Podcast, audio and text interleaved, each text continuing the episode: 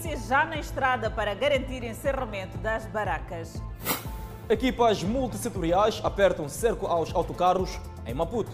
Carlos Matsim, eleito presidente da Comissão Nacional de Eleições. Homem mata a esposa por ciúmes em Quilmane.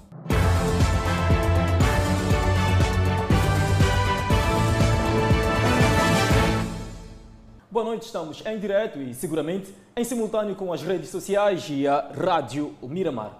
Desobediência às medidas restritivas leva a apreensões e também detenções na cidade de Maputo. Esta é uma informação que iremos desenvolver em instantes nesta edição do Fala Moçambique. Para já, equipes multissetoriais que incluem Polícia de Trânsito, Inater e Agência Metropolitana de Transportes estiveram posicionadas na manhã de hoje nas paragens de transporte.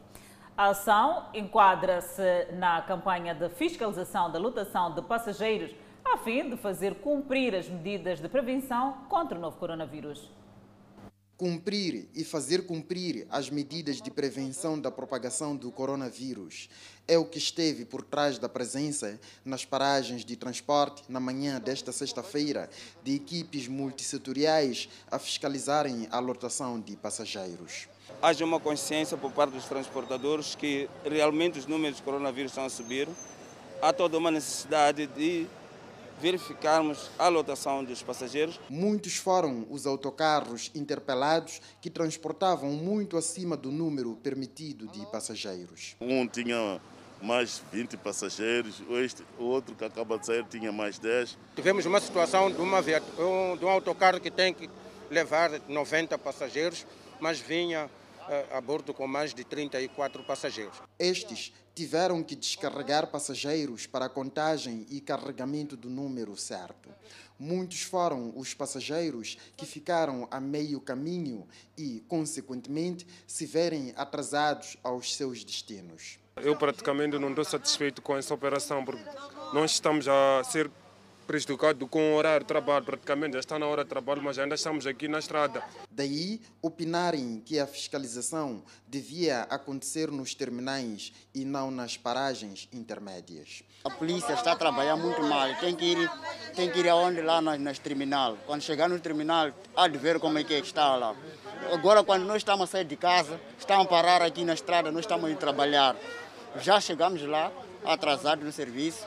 Isso trabalho deveria ser lá no terminal, não aqui no caminho, porque no caminho já estão invadindo quase a lei. Sendo algures na N4, depois da portagem Matola-Maputo, o ponto escolhido para esta operação de fiscalização é estratégico, podendo captar transportes que deixam Matola para Maputo. A Agência Metropolitana de Transportes refere-se a uma fiscalização que vai além da lotação dos transportes todo e todo mesmo que for a, a, a, entrar na cidade de Maputo, melhor cumprir com aquilo que são as normas, porque aqui na Maquinag não vão passar. Alguns passageiros que ficaram sem espaço depois da contagem e correção da lotação viram-se obrigados a terminar suas distâncias a pé.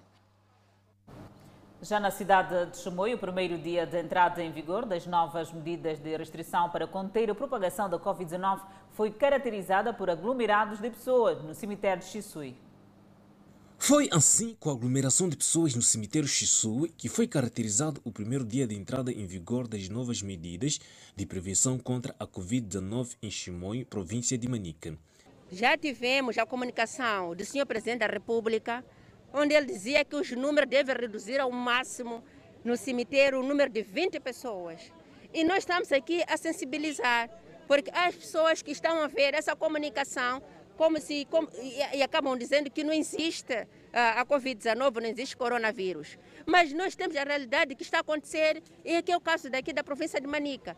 São cidadãos que desafiam as autoridades no sentido de fazerem o sepultamento dos seus entes queridos, colocando assim as suas vidas em risco. Mesmo com trabalho de sensibilização por parte da idilidade para a prevenção do coronavírus, há cidadãos que continuam a desrespeitar as medidas. Isso que você quer, jovem, então ajude a sensibilizar as pessoas.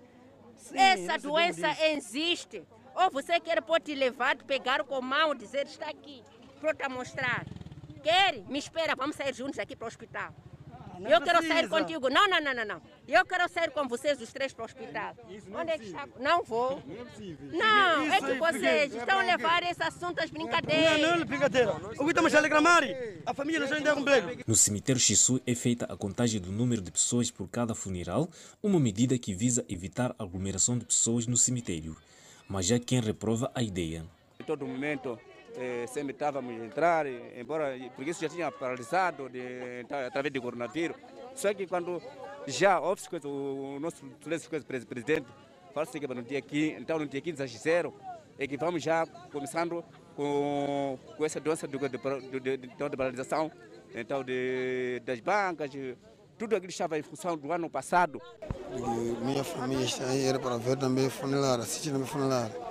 Agora quando é assim, estou aqui fora, mas bem, vou me apresentar aqui, aqui mesmo fora, até que eles saiam, para também ver como é. As aglomerações no cemitério Xisui concorrem, segundo autoridades, para a propagação da Covid-19 na província de Manica.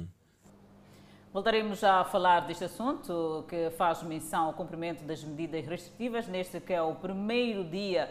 E por hora seguimos eh, com já é conhecido o novo presidente da Comissão Nacional de Eleições, Clemente. Trata-se de Carlos Simão Matsim, eleito com 11 votos dos 17 membros do órgão eleitoral. Antes da eleição do novo presidente, foi a tomada de posse dos 17 membros da Comissão Nacional de Eleições, indicados pelos partidos políticos com assento no Parlamento e da sociedade civil.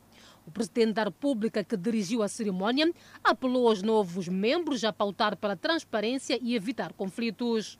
Garantir a lisura do processo e, por outro, criar mecanismos que assegurem a todos os intervenientes e observadores a transparência necessária. Recordou que os novos membros tomam posse numa altura em que o órgão funciona no novo figurino com a aprovação da nova lei eleitoral em 2018. O desafio para a implementação da legislação eleitoral começa com a vossa formação e entrega na preparação, organização e realização dos processos que se avizinham.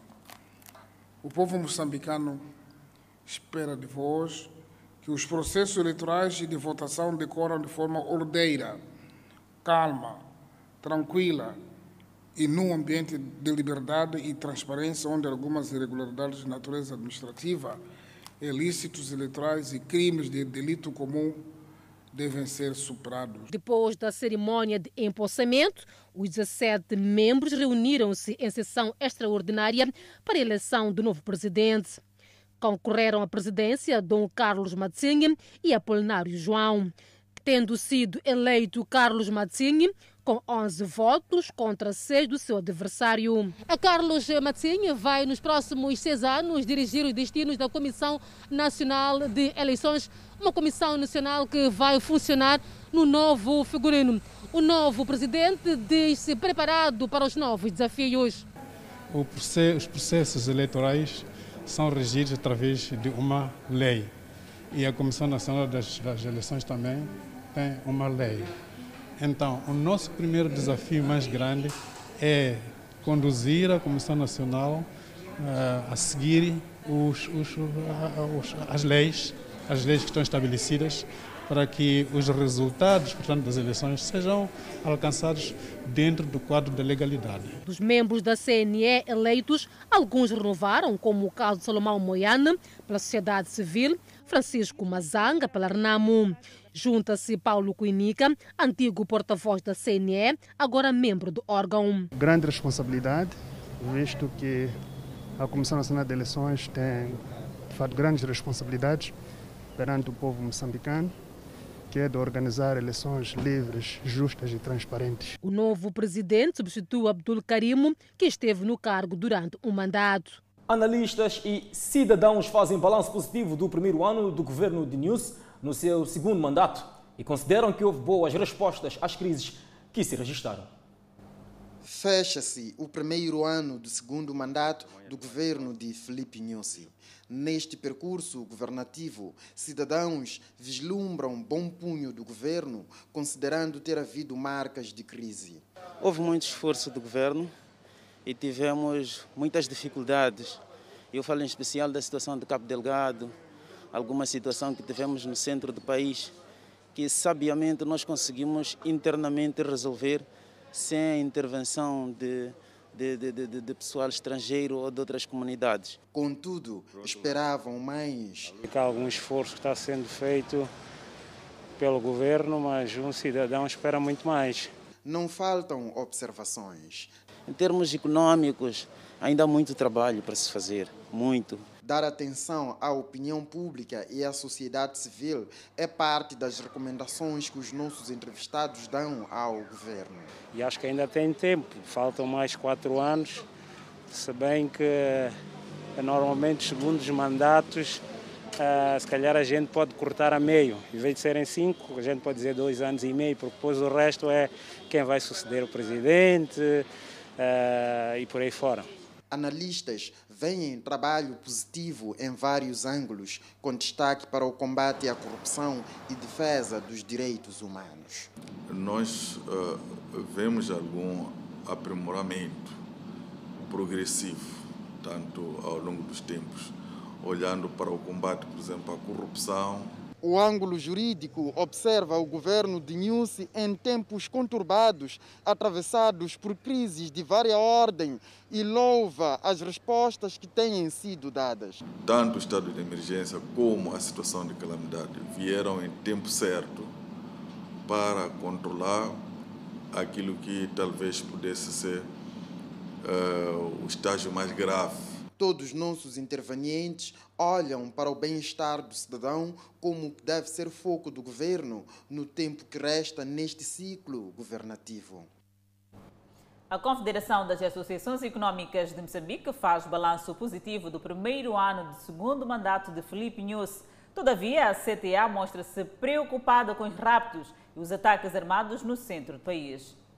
Uma fotografia tirada pela maior agremiação econômica do país, a governação do presidente da República. O percurso de 12 meses do segundo quinquênio da administração News recebe nota positiva. Vasco Manissa é vice-presidente da CTA. O setor privado nacional testemunhou várias realizações sob forma de reformas e outras ações empreendidas pelo governo com vista à melhoria do ambiente de negócios e o reforço da competitividade do setor empresarial moçambicano nomeadamente, primeiro, a prorrogação, prorrogação da isenção do IVA no açúcar, óleos e sabões até 2023, o que contribuiu para a produção e disponibilização massiva e acessível destes produtos essenciais para a população, concorrendo para o alcance dos objetivos preconizados na política e estratégia industrial e no PQG 2020-2024. Entretanto, a CTA reconhece que, dentre os desafios, há que destacar os raptos aos empresários em diversos pontos do país. Afiguram-se alguns desafios e constrangimentos que afetaram o desempenho empresarial durante este período atípico, nomeadamente, primeiro, raptos aos empresários. Esta figurou como a principal preocupação do setor empresarial traduzindo-se na insegurança global da atividade empresarial privada, com resultados irrefutáveis na repulsão de investimento e desenvolvimento de negócios. Esta situação já vem sendo arrastada há algum tempo, contudo, ao longo dos últimos meses, vê ao de cima com maior intensidade, criando desestabilização no seio dos empresários. A eclosão e propagação da pandemia da Covid-19, que teve impactos significativos sobre a atividade empresarial e a economia de forma geral. Devido à pandemia da Covid-19, houve limitações na forma como o diálogo público-privado vinha sendo conduzido. Ou seja, por forças, força de restrições que visavam a prevenção da propagação da pandemia, os eventos importantes no processo do diálogo público-privado foram cancelados, nomeadamente a Conferência Anual do Setor Privado, CASP, Conselho de Monitoria de Ambiente de Negócio, CMAN, e encontros de diálogo setorial, incluindo os grupos de implementação de reformas no âmbito do plano de ação para a melhoria do ambiente de negócio. A CTA já está a trabalhar na criação de um pelouro específico para lidar com questões de segurança, devido aos constrangimentos que os raptos têm criado no seio dos empresários e suas respectivas famílias. Um projeto sobre o qual a agremiação promete tecer mais esclarecimentos nos próximos tempos. A chuva que cai em Sofala está a causar estragos na zona do Mungaça, na cidade da Beira. As famílias abandonaram suas residências e foram instalar-se na via pública. Agora pedem o apoio das autoridades.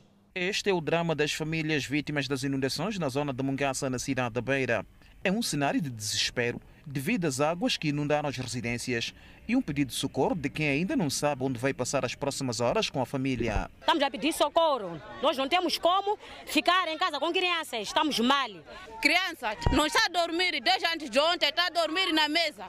Estou a pedir favor para jornalista assim, eu posso te quecar e ir lá ver em casa dele, ver dentro. Agora a roupa, já moramos a noite dormir, todas as crianças estão a dormir na mesa. Agora assim, de tal maneira a água está cheia aí dentro.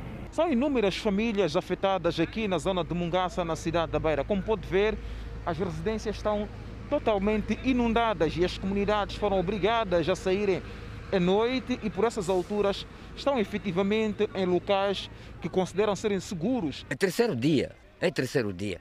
Assim estamos a ficar na estrada, não temos como. Temos crianças menores. As águas estão por todos os lados e as comunidades afirmam que enquanto não chegar algum tipo de apoio, vão permanecer na via pública. Desde que nós estamos aqui, ninguém já apareceu dizer que o que já aconteceu e que, que, que nada. Não temos onde ir, não temos onde ficar. Estamos aqui na estrada. Está cheio de cobras dentro. Estão a fugir capim lá fora e fugir água e estão a entrar dentro de casa. Esta ponteca construída recentemente para o escoamento das águas não resistiu e desabou. Por conta desta situação, as comunidades mais uma vez voltaram a abrir a estrada para permitir a saída das águas. Isso que estamos a cavar de novo para conseguir talvez pode abaixar mais de novo a água. Quando se divide a estrada, a água não fica. Porque aqui essa estrada deu barreira água. É que esse problema está muito, muito por causa desses empresários. Empresários têm dinheiro, eles entulharam, está aí, não tem água onde eles estão. A água toda vem para nós. Por perceber que este cenário pode contribuir no surgimento das doenças hídricas, o setor da saúde na Beira distribuiu certeza e materiais de higiene às comunidades afetadas. Nós apelamos aqui à população cá presente para que se previna. Nós fizemos a sensibilização e fizemos a oferta de certeza, cloro para tratamento de água. Então, de modo que neste, nesta época tratem água com certeza, lavar bem os alimentos. Pelo facto dos furos de água estarem submersos, a diretora da Saúde na Beira mostrou igualmente a sua preocupação com a falta de sinalização dos mesmos e apelou às comunidades a protegerem suas crianças. O presidente da República, Filipe Nunes, desafia a nova presidente do Instituto Nacional de Gestão de Risco de Desastre para a mobilização de recursos para cobrir o déficit do plano de contingência. Luísa Caetano MEC é a presidente do novo Instituto Nacional de Gestão de Redução de Risco de Desastre. Luísa MEC era a diretora do Instinto, Instituto Nacional de Gestão de Calamidades, INGC. MEC tem o desafio de mobilizar recursos financeiros para fazer face a 1,7 milhões de pessoas que poderão ser afetados pelos desastres naturais. O país, em conformidade com o plano de contingência para a presente época chuvosa e ciclônica, tem a estimativa de que cerca de 1,7 milhão de pessoas possam estar em risco de serem afetadas, das quais mais de 366 mil por cheias, 345 mil em, em por, por ciclones e 677 mil por seca. A nova presidente do INGD toma posse numa altura em que os desastres naturais estão a afetar o país e a previsão é que 1,7 milhões de pessoas sejam afetados. Por isso, o apelo é para a prevenção e mitigação de desastres. O orçamento global projetado para responder aos eventos previstos, incluindo a monitoria logística, manuseamento e transporte de bens para assistência humanitária, é de cerca de 7,2 mil milhões de meticais, o que ilustra que há um déficit de 6,4 mil milhões de meticais que deverão ser angariados de diferentes fontes. E o desafio deverá ser correspondido. É, nós sabemos que estamos numa, perante a, a época chuvosa e durante esta época chuvosa teremos que estar todos é, enquadrados e preparados para responder aquilo que vão ser os grandes desafios desta, desta instituição. Luísa Meck será coadjuvada por Gabriel Monteiro, quadro do Instinto INGC, onde assumia o cargo de diretor adjunto. O Instituto Nacional da Marinha, em Sofala, recebeu do Ministério dos Transportes e Comunicações uma nova embarcação para trabalhos de fiscalização marítima. A embarcação foi entregue à Administração Marítima em Sofala pela Vice-Ministra dos Transportes e Comunicações. A embarcação em ilusão vem para dotar o Instituto Nacional da Marinha em meios para a melhoria da fiscalização marítima na costa moçambicana. A embarcação que acabamos de inaugurar representa um esforço na capacidade de fiscalização da costa da província de Sofala, bem como o aumento da prontidão nas buscas e salvamento de vidas humanas no mar em caso de sinistro. Batizada por Rio Sambazul, esta embarcação custou ao governo moçambicano cerca de 15 milhões de meticais. A mesma está dotada de equipamentos de ponta, como aparelhos de ajuda à navegação, dois motores potentes de 15 cavalos e equipamentos de segurança. A alocação desta embarcação consolida o entendimento do governo e o trabalho em curso para adotar as administrações marítimas de todo o país de equipamento de modo a assegurar uma presença permanente e resposta rápida e eficaz aos crescentes desafios de segurança marítima, incluindo as operações de busca e salvamento na nossa vasta costa marítima. Com a aquisição desta embarcação, o governo espera que sejam melhoradas ações de fiscalização que deverão traduzir-se na redução de sinistros marítimos atividades ilegais e entre outros desmandos. Olhamos ao Maus Tratos. O jurista diz que é espaço para a responsabilização criminal, civil e disciplinar aos enfermeiros que agrediram o paciente no Hospital Psiquiátrico de Infolã. A direção do Hospital Psiquiátrico repudiou a atitude dos profissionais de saúde que agrediram um jovem adolescente de 19 anos de idade no passado dia 11 de janeiro. Ouvimos a família uh, e nós próprios solicitamos a família para, eh, por escrito, nos apresentar, que é para nós eh, darmos o seguimento do ponto de vista de tramitação administrativa. Uma situação que deixou os familiares revoltados. Um dos membros da família contou que o hospital confirmou que tal ação aconteceu quando alguns profissionais tentavam medicar o paciente que teria oferecido resistência. Dada a situação, o jurista Faisal de Abreu diz que a família pode intentar uma ação de responsabilidade criminal porque o ato dos profissionais feriu os direitos fundamentais do paciente. Também a família querendo poderá intentar eh, uma ação de responsabilidade civil nos termos, nos termos da lei, porque aí houve de facto, uh, presume-se né, que houve dolo na prática daquele daquele ato ilícito. Um caso despoleitado cuja família quer ver a justiça feita. No entanto, a lei abre espaço para responsabilização. Falamos de responsabilização criminal, responsabilização civil e responsabilização disciplinar. Do ponto de vista de responsabilização, podemos olhar para esta responsabilização criminal por ter cometido um crime, responsabilização civil não é? Que poderá ser chamado a indemnizar se é, conseguir-se fazer a prova dos danos, não é? Causados ao indivíduo e a tal responsabilidade disciplinar, não é? Aquela que o Estado vai é, naturalmente aplicar ao seu funcionário por ter praticado este tipo de ato no exercício das suas funções. Júnior, o paciente agredido, começou a ter perturbações mentais em 2017. Desde então, iniciou uma sequência de internamentos. Só que desta última vez, na passada segunda-feira, nada ocorreu para melhoria. Imagens mostram Júnior com hematomas, sinais de agressão que teriam sido perpetrados dentro do hospital psiquiátrico. Uma situação demasiadamente complicada. Apesar de registrar melhoria, Human Rights Watch denuncia repressão e violações de direitos humanos em Angola. Em relatório, a organização cita a morte de um médico nas mãos da polícia, detido por não usar uma máscara facial dentro do seu carro tal como conta a nossa correspondente em Angola. No seu relatório, a Human Rights Watch reconhece que, em 2020, Angola registrou progressos no respeito às liberdades civis, mas sublinha, por outro lado, que o país manteve o uso excessivo da força e a repressão aos ativistas. O documento da organização que reflete sobre a situação dos direitos humanos no mundo refere ainda que, no ano passado, Angola mostrou dificuldades para conter o uso excessivo da força e os abusos da polícia contra civis.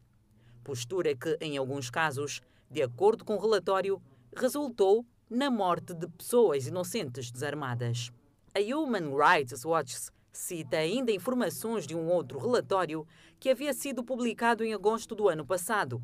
Refere que as forças de segurança em Angola tinham morto pelo menos sete jovens entre maio e julho de 2020. No quadro da aplicação das restrições motivadas pela pandemia da Covid-19, um dos exemplos citados no caso é da morte em setembro de um médico que perdeu a vida depois de ter sido detido por não usar uma máscara facial dentro do seu carro. E uma outra que ocorreu em novembro, em pleno ato de manifestação. O documento cita ainda a detenção preventiva de centenas de pessoas no contexto da pandemia. Em maio de 2020, segundo a organização, quase 300 pessoas chegaram a estar detidas em 24 horas. Rui Figueiredo Soares, nomeado para cargo de Ministro dos Negócios Estrangeiros e da Defesa, acumulando desta forma três pastas. Soares passa a ocupar a pasta de Negócios e Integração Regional, dos Negócios Estrangeiros e da Defesa, como conta a correspondente de Cabo Verde. Rui Figueiredo Soares, que é ministro adjunto do primeiro-ministro e para a integração regional, assume também agora as funções de Ministro dos Negócios Estrangeiros e das Comunidades e Ministro da Defesa. A posse foi-lhe conferida no final desta tarde pelo Presidente da República, sob a proposta do Governo. São três meses, é verdade que não há tempo, mas também não há grandes alterações a serem feitas. Nós temos este, este desígnio agora na parte final da legislatura mesmo assim, o Sr. Primeiro-Ministro já disse, já vimos trabalhando nesses dossiês, o Ministério dos Negócios Estrangeiros em especial, mas também o Ministério de Integração Regional relativamente à Embaixada na Nigéria, que terá uma representação junto da Comissão também da CDAO. Nós uh, estamos a insistir para, no sentido de termos estas duas representações diplomáticas que serão importantes. Na Guiné-Bissau, tendo em conta as nossas relações antigas com o país irmão, faz todo o sentido, até em termos de reciprocidade, a Guiné-Bissau tem embaixada em Cabo Verde e já fazia, eh, fazia, já se fazia sentir esta necessidade. Na Nigéria, a embaixada terá este papel importante junto da, do próprio país, Nigéria, mas também ao nível multilateral da CDAO. Pensamos que será muito importante para aquilo que nós pretendemos para a nossa integração efetiva na CDAO. Rui Figueiredo, que também substituiu o falecido ministro da Integração Regional Júlio Herbert em 2019, substitui agora Luís Felipe Tavares, que pediu demissão devido à polémica que envolve o português César do Passo, nomeado como cônsul honorário de Cabo Verde na Flórida, nos Estados Unidos. Esta terceira demissão no governo de Ulisses Correia Silva acontece há pouco mais de três meses das eleições legislativas agendadas para 18 de abril. As duas demissões anteriores foram da Ministra da Educação, Família e Inclusão Social, Maritza Rosabal, e do Ministro do Turismo e Transportes e da Economia Marítima, José Gonçalves. E no próximo bloco, homem detido acusado de matar esposa em Quelimane. Por outro lado, a polícia intensifica a fiscalização no âmbito da Covid-19. Vamos ao intervalo e voltamos em instantes. De volta ao Fala Moçambique, está detido em Quilmano um cidadão indiciado de ter morto sua esposa. O cidadão ora a contas com a PRM na cidade de Quilmano diz não perceber como a sua esposa terá encontrado a morte. No entanto, confessa que eles tiveram algumas discussões motivadas por ciúmes. Aí eu pensei que fosse um algo normal ou talvez bebeu, então por isso estava a vomitar. Eu também, como estava com aquelas grossas, aquelas babeladas que eu teve na minha boca sempre, então não estava a sentir ela, a aroma dela, como que está a sair na boca dela. Então eu fui Você levar... Quer dizer que sua mulher morreu por causa que você não sabe, é isso? Nada, eu, ela mesmo de verdade, eu não lhe pus mal, eu não sei o que que lhe matou, eu não sei. Como é que ela veio perder a vida então? Ela aí quando estava a vomitar, eu quando tirei aquele vômito, fui deixar eu quando eu cheguei, estendi rede, daí continuamos aí a dormir fora, dormimos fora. Quando nós dormimos fora, então aquela hora de manhã, indo para as duas horas, indo para as três, eu agora essa estou a reparar, também já vomitou. Oxe, nada, isso já não é aqui comigo, já tenho que também procurar outras pessoas para me ajudar. Fui acordar vizinha, eu falei, pá, minha amiga ali está assim, assim, assim, assim, assim, assim. O jovem de 31 anos de idade, ora detido aqui na quarta esquadra na cidade de Climane, é indiciado de ter asfixiado até a morte a sua parceira que viviam há mais de um ano. No entanto, a polícia diz que o laudo médico poderá ainda confirmar o envolvimento desse para a morte da sua parceira. A polícia da República de Moçambique, na Zambésia, desencoraja esse tipo de atitude e apela ao diálogo como forma de evitar fatalidades que acabam com a perca de vidas humanas. Que 2021 deve ser um ano de zero casos criminais referente à a, a, violência doméstica e esta violência física foi decorrente também antecedida de uma violência psicológica. Portanto, nós gostaríamos de apelar à população a não se manter em relacionamentos tóxicos, relacionamentos uh, de violência. 2021 deve ser um ano de muito amor, muito carinho, muito respeito, muita reciprocidade e devemos encontrar parceiros que tenham uh, estes essas ferramentas para nos o fornecer e melhorarmos o ano 2021 e vamos continuar a clicar na mesma na mesma tecla uma mulher não se bate nem com uma flor. Aliás, ninguém deve eh, agir com violência para com outro ser humano igual. Ao nível da cidade de Climane, no bairro de Manhaua já foram registrados dois casos de gênero e a polícia lança um apelo para que as comunidades sejam vigilantes em comportamentos de cidadãos que tendem em atitudes que terminem em tragédias. E o crime não compensa. Serviço Nacional de Investigação Criminal desmantela a suposta quadrilha de roubo de material informático e telemóveis na cidade de Maputo. Parte do material informático recuperado pela polícia e apenas um detido dos três indiciados no crime de roubo de computadores e telemóveis nos diversos estabelecimentos comerciais na capital moçambicana. Segundo o Cernic, a quadrilha assaltava os estabelecimentos com recurso à arma de fogo. Essa quadrilha é composta por três indivíduos. Foi detido neste momento um indivíduo. Dois desta quadrilha estão em parte incerta. Eh, mas já temos os seus dados, assim como os nomes, e estão neste momento feitas diligências processuais no sentido de obtermos o mandato de captura, que é para a sua eh, detenção e apresentação ao juiz eh, de instrução criminal. Entretanto, e já com um par de algemas, um dos indiciados conta a sua versão. Eu não sou criminoso nenhum. É assim, eu trabalho com um agente de, de renda car. Eu sempre alugo o carro para alugar.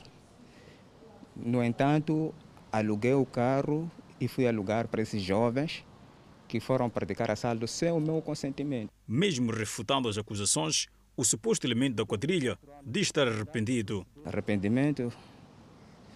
Yeah. Mas arrependido porque se diz que não participou do crime?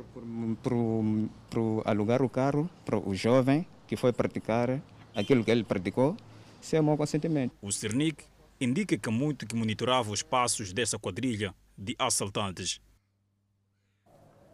Três antigos funcionários do setor da educação na Zambésia foram condenados a penas que variam de 2 a 4 anos de prisão pelo seu envolvimento no crime de simulação, abuso de cargo ou função e abuso de confiança.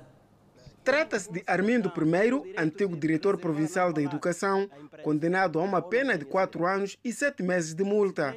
Paulo Muyambo, antigo coordenador de programas de construção, condenado a pena de dois anos, e Faustino Amimo, antigo diretor provincial adjunto, condenado a pena de três meses, convertidas em multa. A Procuradoria avança que os mesmos estiveram envolvidos num crime de simulação de um contrato de reabilitação de Casa de Cultura em mais de 2 milhões e 800 mil meticais no ano de 2014. Submetido o processo ao tribunal, foram estes condenados em penas correspondentes de acordo com o grau de culpabilidade e participação de cada um deles e coube ao senhor Armindo I a pena de prisão de quatro, pena de prisão efetiva de quatro anos e sete meses de multa. O senhor Fausto Amimo coube a pena de três meses de prisão e um mês de multa, tendo sido substituída por uma pena de multa correspondente à taxa diária de 200 meticais. O senhor Paulo Miambo, que foi uma peça fundamental para que se desencadeasse este crime, teve a sua pena na moldura de dois anos de prisão e um ano de multa, igualmente substituída por multa, a sua pena, numa taxa diária de 600 meticais por dia. Relativamente ao arguído condenado Armindo I e Paulo Miamo, porque o Estado foi prejudicado na ordem de 2 milhões e 800 mil meticais, estes deverão, portanto, indemnizar ao Estado. A Procuradoria adverte, no entanto, aos servidores públicos a exercerem as suas funções sem lesar o Estado. Já os dois funcionários do Conselho Municipal da cidade de Climane, também condenados pelo Tribunal da cidade de Climane, são acusados de abuso de cargo e peculato, bem como bajulação por parte dos agentes econômicos ao nível da cidade de Climane.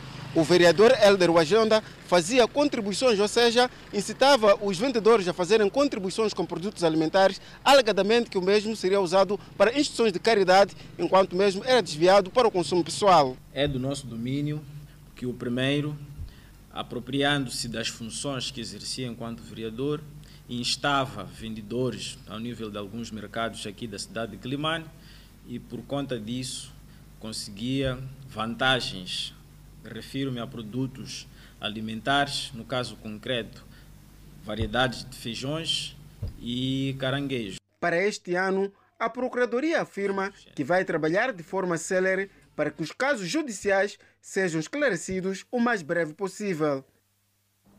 Excesso de chuva na província de Manica está a comprometer a agricultura, facto que pode propiciar a fome. A situação está a preocupar alguns camponeses. Camponeses em Manica partilham prejuízos. A campanha agrícola não tem sido satisfatória. Tudo fica a dever-se ao excesso da chuva que tem vindo a cair nos últimos dias. E porque o mau tempo não permite o plantio de milho, alguns agricultores estão a ter dificuldades para começar o cultivo. É o caso do senhor Silvio Marcos. Esse ano estou a ver como não temos muita produção, porque nem tempo deles achar milho está a tornar difícil. O receio de ter uma fraca colheita é evidente. Sim, aqui em Chimoio está tá, tá, tá caindo muita chuva e assim com muita chuva corremos risco de não ter milho, porque com muita chuva milho está a se estragar. Então corremos de não ter comida esse ano aqui. Mesmo com a queda da chuva aqui na província de Manica, a dona Maria Arthur não para. Está na sua machamba e como alternativa está a semear arroz. Com a chuva comunal, estamos a trabalhar, fazer batata doce e semear arroz para poder aproveitar um pouco para dar filhos. Não havendo boa produção, a fome pode estar à espreita para quem depende da agricultura para sobreviver. A autarquia de Moatize prepara-se para o primeiro aniversário em meio à pandemia do novo coronavírus. A então Vila de Moatese, ora elevada à categoria de cidade a 25 de fevereiro de 2020 ou por outra do ano passado, prepara o seu primeiro aniversário sendo o primeiro como cidade, num ambiente que não permite festa de muita pompa e circunstância entre os munícipes, muito menos espetáculo musical, com o público presente. O presidente do Conselho Autárquico da cidade de Moatize, Carlos Portimão, assegurou que a idilidade está a preparar a festa da cidade para que os munícipes, mesmo estando em casa face à pandemia da Covid-19, comemorem o primeiro aniversário de Matiz como cidade. E nós estamos a preparar com muita força e sabemos neste momento de epidemia como vamos tratar o assunto. Esta é a estratégia que estamos a lutar agora para como vamos conviver.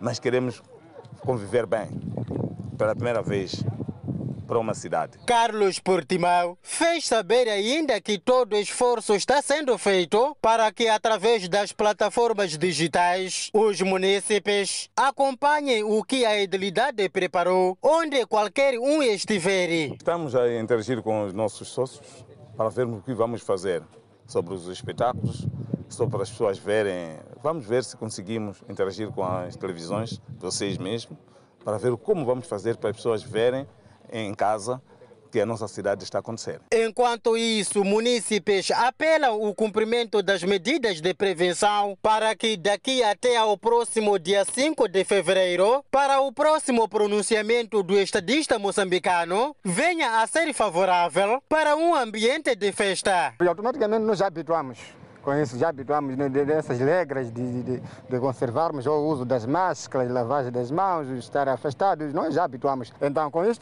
temos que seguir a regra até no dia que o presidente vai decidir. É preciso nós, a população em geral, é, prevenirmos sobre a doença que está após dia a dia é, a matar muita gente. Para haver a reabertura das barracas, é preciso que a gente possa é, se prevenir. Nós vamos torcer para que até lá para os números reduzam para, para ver se festejamos com muita pompa. E para que esses números reduzam, o que é preciso mesmo? É aquilo que Sua Excelência Presidente da República disse. Vamos nos proteger, porque protege a mim e protege a si também e protege os outros irmãos. Na referida data, a cidade de Moatiz vai comemorar o seu 58º aniversário de municipalização, sendo o primeiro como cidade. E para ver e ouvir no próximo bloco, nas primeiras horas do dia, houve cumprimento das medidas restritivas à Covid-19. E Moçambique registrou mais 19 recuperados do novo coronavírus. Notícias a acompanhar logo após o intervalo. Até já. Desobediência às medidas restritivas termina a apreensão de bebidas alcoólicas e detenção na cidade de Maputo. Uma operação conjunta entre a PRM e a Polícia Municipal da cidade de Maputo na primeira tarde de implementação das novas medidas restritivas. O primeiro ponto escalado pelas autoridades foi o Mercado Estrela Vermelha. No Mercado Estrela foi um dos pontos onde encontraram algumas pessoas a vender bebidas alcoólicas. A polícia surpreendeu numa ação onde encontraram igualmente pessoas a circular neste ponto sem o uso das máscaras. A polícia surpreendeu este cidadão a vender de forma clandestina na sua barraca. As mercearias, as barracas, devem vender exclusivamente produtos de mercearia. As bebidas alcoólicas são produtos de mercearia? Não, não, não. Este é um supermercado? Aqui eu só vendo só Não, mas mercearia. este é um supermercado? Não é É de stock? Não, não. Então por que que tem bebida na geleira? Não estou a vender mais. Não está a vender? Não, não vendo nada. Só Até dissimulou, dissimulou com... Não, com... eu fichei. a geleira novamente. Tem bebida aqui. Mas não estou a vender bebida. Não vendo bebida. Não vendo. Abre lá a geleira. Estou aqui. Não vendo bebida. Afasta aí, senhor. Vamos, vamos, vamos, vamos, vamos despacho. Achei que com essas bebidas guardadas ali, sem vender para um cliente, podia não haver problemas. É o que eu pensei. Mas foi um erro que eu tive.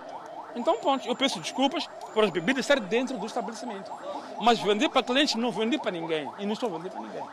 Porque eu vendo hambúrgueres, vendo sandes, vendo batatas, vendo tudo aqui.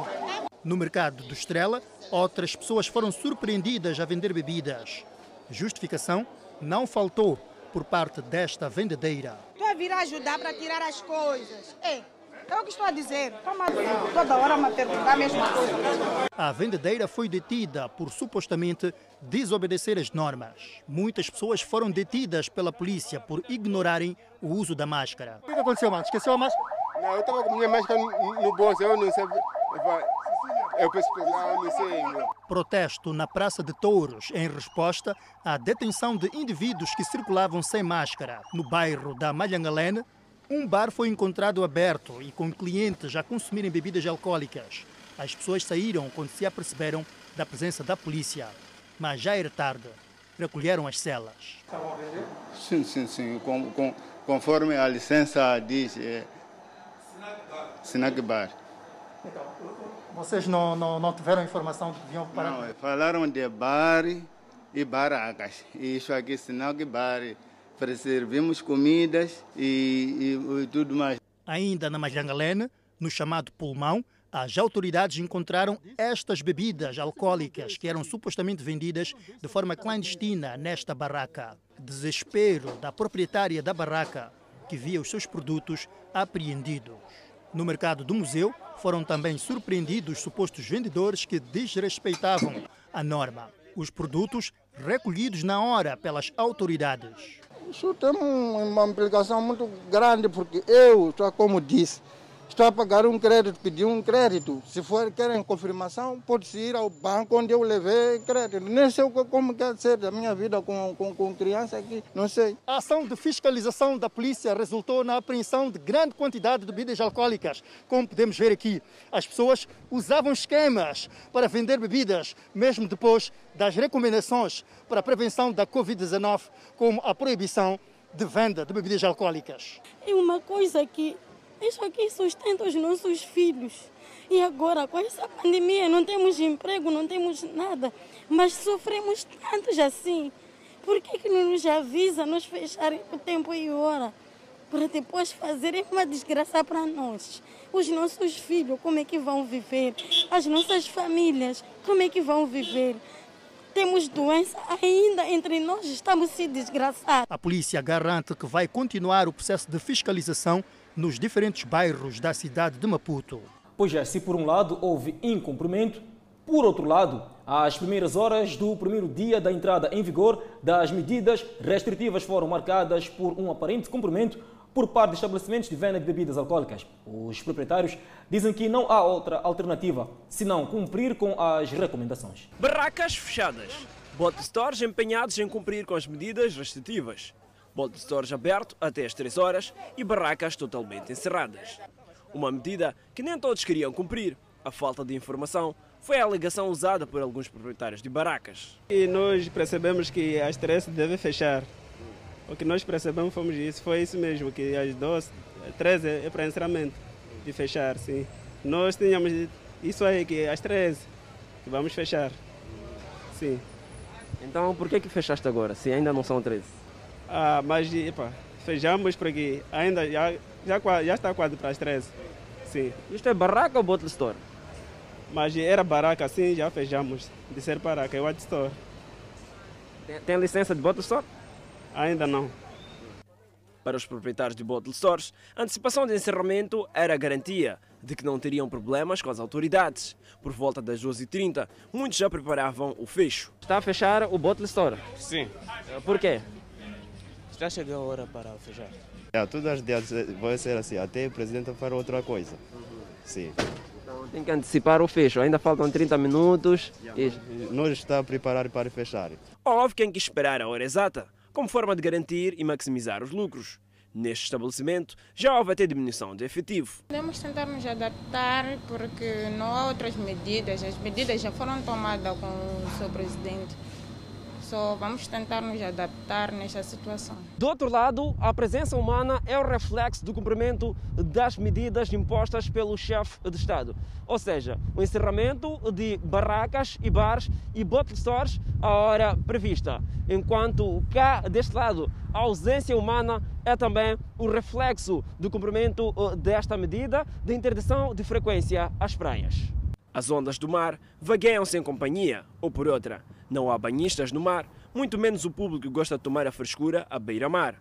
Um aparente cumprimento das medidas. E seguimos com a atualização da Covid-19. Moçambique registrou mais de 19 recuperados, levando para 18.371 o cumulativo.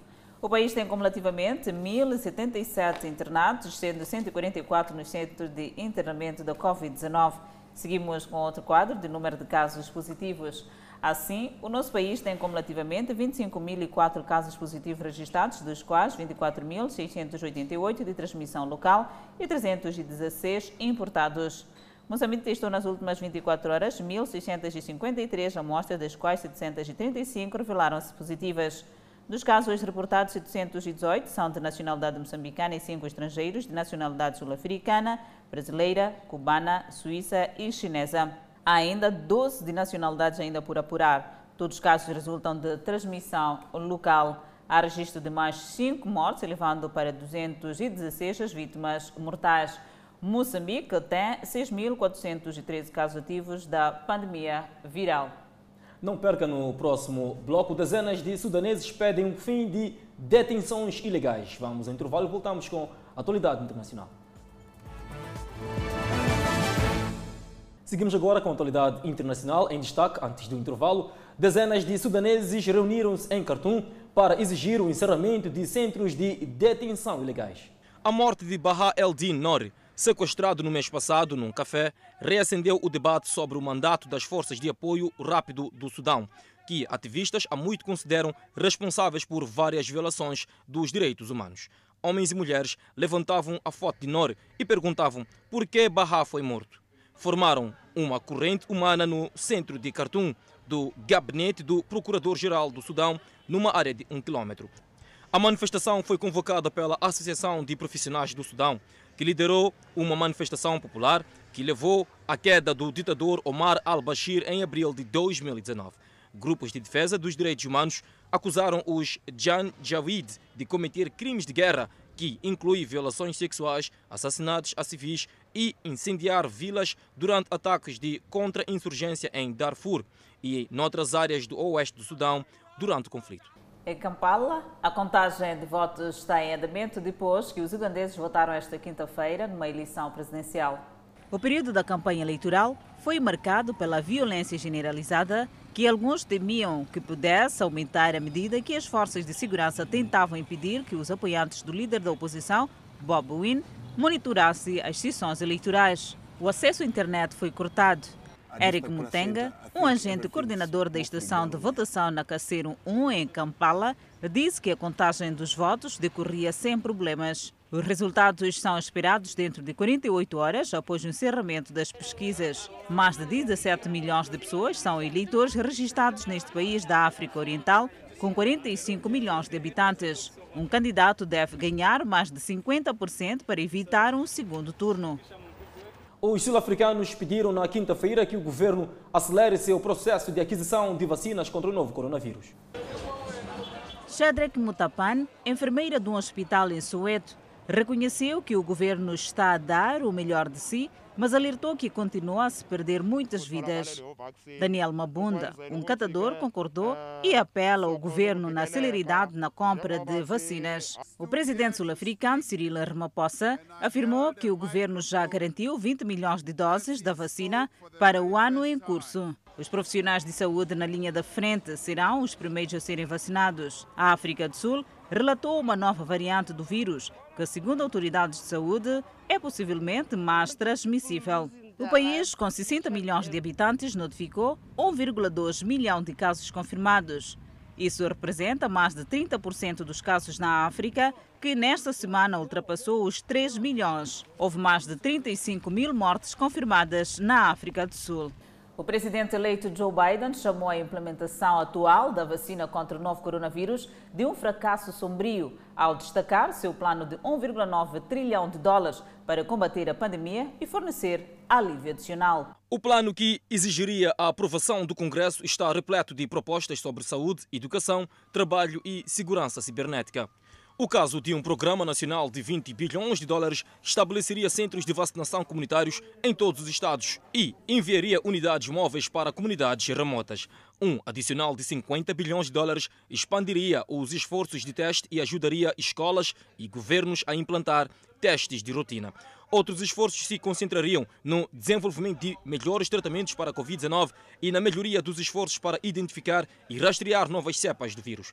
Cheques de estímulo de 1.400 dólares por pessoa, além dos cheques de 600 dólares aprovados pelo Congresso em dezembro, uma medida de emergência exigindo que os empregados forneçam licença médica remunerada seria reintegrada. O governo está a pedir ao Congresso que mantenha a exigência até 30 de dezembro e amplie para funcionários federais. Enquanto isso, a Turquia lançou na quinta-feira um programa de vacinação em massa contra a Covid-19 com as vacinas desenvolvidas pela empresa chinesa Sinovac. De acordo com o Ministério da Saúde turco, profissionais de saúde e pessoas com mais de 65 anos de idade serão os primeiros a serem vacinados, seguidos por aqueles em serviços públicos essenciais e aqueles que sofrem de doenças crônicas antes que o programa seja estendido a outros grupos. Além disso, os hospitais responsáveis pela vacinação precisam criar salas especiais de vacinação, sendo que a cada 10 salas de vacinação deve haver pelo menos um médico. As pessoas que precisam ser vacinadas devem marcar uma consulta com antecedência e ir ao hospital designado para vacinação. Mais de 250 mil pessoas na Turquia receberam a primeira dose da vacina na quinta-feira, de acordo com uma plataforma de informações sobre vacinas do Ministério da Saúde. Na quarta-feira, o Ministério da Saúde concedeu autorização de uso emergencial para a vacina Covid-19 produzida pela Sinovac após a conclusão dos testes de segurança necessários. A Turquia recebeu a primeira remessa de 3 milhões de doses de vacinas da China no final de dezembro de 2020, como parte de um negócio por um total de 50 milhões, e espera receber o restante no próximo período. Convidamos a um breve intervalo, mas antes a previsão para as próximas 24 horas. Pemba, 33 de máxima, 25 de mínima. Lixinga, 26 de máxima, 16 de mínima. Nampula, 35 de máxima, 24 de mínima. Seguimos para o centro do país.